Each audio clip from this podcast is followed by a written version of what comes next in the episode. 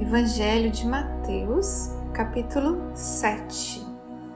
Não julguem, para que vocês não sejam julgados, pois da mesma forma que julgarem, vocês serão julgados, e a medida que usarem também será usada para medir vocês. Por que você repara no cisco que está no olho do seu irmão e não se dá conta da viga que está em seu próprio olho?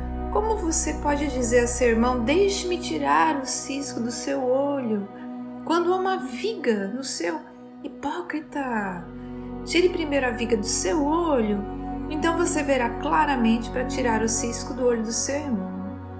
Não deem o que é sagrado aos cães, nem atirem suas pérolas aos porcos, caso contrário, esses a pisarão e aqueles, voltando-se contra vocês, os despedaçarão. Peçam e será dado.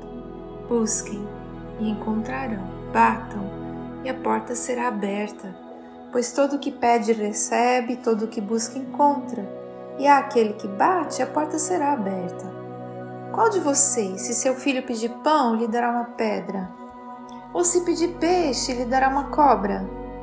Se vocês, apesar de serem maus, sabem dar boas coisas a seus filhos, quanto mais o Pai de vocês, que está nos céus, dará coisas boas aos que lhe pedirem. Assim em tudo, façam aos outros o que vocês querem que eles façam a vocês, pois essa é a lei e os profetas. Entrem pela porta estreita, pois larga a porta e amplo o caminho que leva à perdição, e são muitos os que entram por ela como é estreita a porta e apertado o caminho que leva à vida. São poucos os que a encontram. Cuidado com os falsos profetas, eles vêm a vocês vestidos de peles de ovelhas, mas por dentro são lobos devoradores. Vocês os reconhecerão por seus frutos. Pode alguém colher uvas de um espinheiro ou figos de ervas daninhas? Semelhantemente, toda árvore boa dá frutos bons mas a árvore ruim dá frutos ruins. A árvore boa não pode dar frutos ruins, nem a árvore ruim pode dar frutos bons. Toda árvore que não produz bons frutos é cortada e lançada no fogo. Assim, pelos seus frutos vocês os reconhecerão.